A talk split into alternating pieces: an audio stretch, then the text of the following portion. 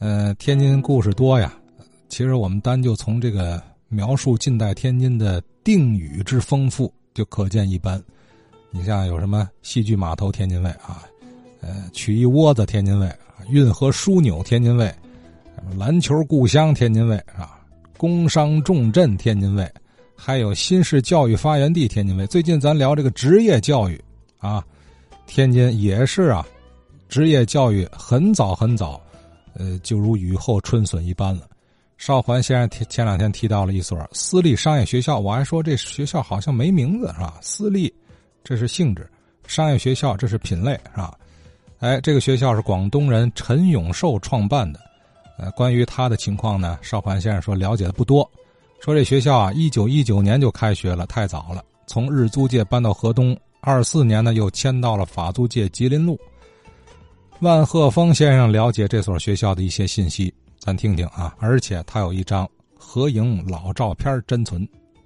前几天，话说天津卫节目中，邵环先生提到了一所在天津不太著名的职业教育学校——天津私立商业学校。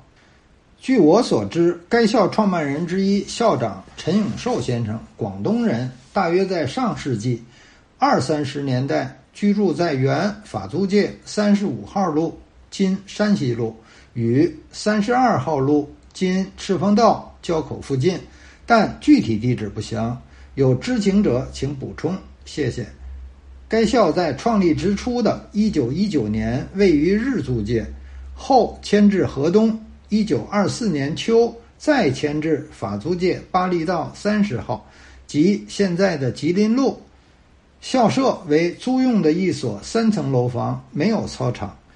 一九二六年，该校在提倡体育、强身健体的倡导下，在校内成立了体育会，附设体操班等。该校学生自发组建了私商篮球队，筹款购买篮球及运动胶鞋。当年，天津立生体育用品工厂已经生产制作篮球了。那么当时的市价是多少钱可以购买一个篮球呢？同时还印制了带有校名的三角形队旗和前胸带有私商校名、后背带有号码的队服。所谓队服，就是跨栏大背心和西式运动短裤。这种运动衣裤在上世纪二三十年代的市井坊间并不多见，充分的见证了天津这座中西合璧。古今兼容的北方城市，引领了社会风气之先。该校的体育老师和学生篮球队的教练不详。由于该校是租用的楼房，没有操场，所以训练时借用英租界运动场及新华路体育场和新学书院等院校的篮球场，并与球技水平较高的法汉中学。新学书院等院校的学生篮球队打比赛，负多胜少，全当学习交流切磋球技吧。顺便提个问题，请教老先生们：上世纪二三十年代，原天津法租界有大型综合性运动场吗？我收藏的老照片中有一张涉及到天津私立商业学校学生篮球队，当年曾上传至天津记忆论坛。拍摄时间误写为一九三八年，后来经过研判应为一九三零年。拍摄地点不详，是否法租界巴黎道三十号？大概率不是。当年天津记忆论坛的网名为“旧社会的老先生”，是天津建筑遗产保护方面的资深网友，研究天津地域历史文化的专家学者。老先生看了该照片后，认定拍摄地点可能是原法租界中心公园附近。看照片，身穿私商队服的小伙伴，当时的年龄大约在十一到十三岁左右，有可能是私商学生篮球队的粉丝，借用队旗和队服拍照赶新潮；也有可能其中年龄较大者是私商新入学的一年级新生吧。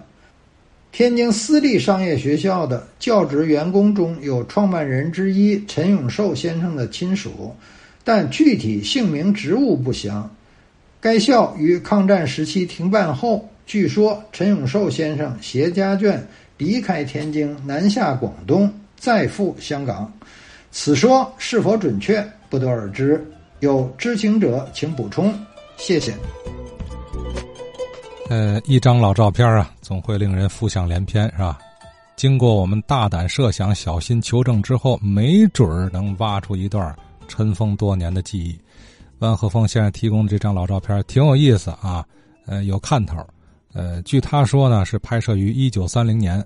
哎，有这么五个十二三岁的小伙子，身着统一的队服，队服上印着“私商”二字。你看，人家学校名就叫私商，啊，私立商业学校嘛。